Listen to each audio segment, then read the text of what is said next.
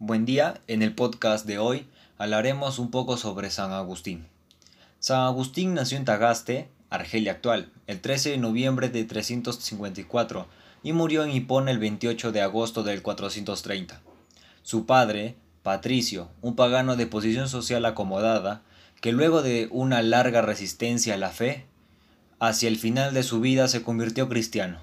Mónica, su madre, era una devota cristiana.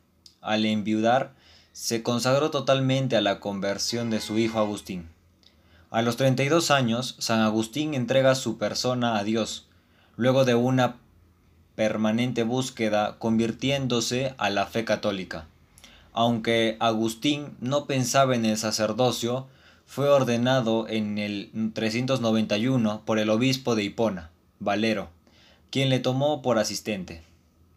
San Agustín es uno de los ejemplos fundamentales de la búsqueda constante de Dios, de la verdad y del conocimiento.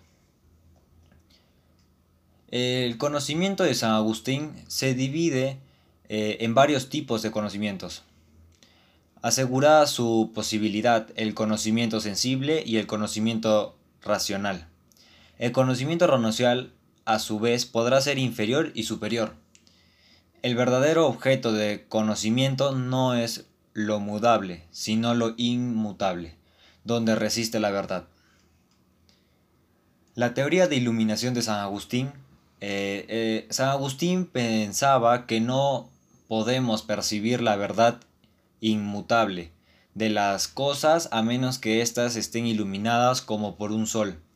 Esa luz divina ah, que ilumina la mente procede de Dios, que es la luz inteligible, en la cual y por la cual y a través de la cual se hacen luminosas todas aquellas cosas que son luminosas para el intelecto. Ah, ¿Qué es necesario para conocer la verdad según San Agustín? Ah, según San Agustín, la esencia de la verdad es Dios la verdad en sentido propio y absoluto no consiste en la adecuación o semejanza entre el pensamiento y la realidad. Gracias.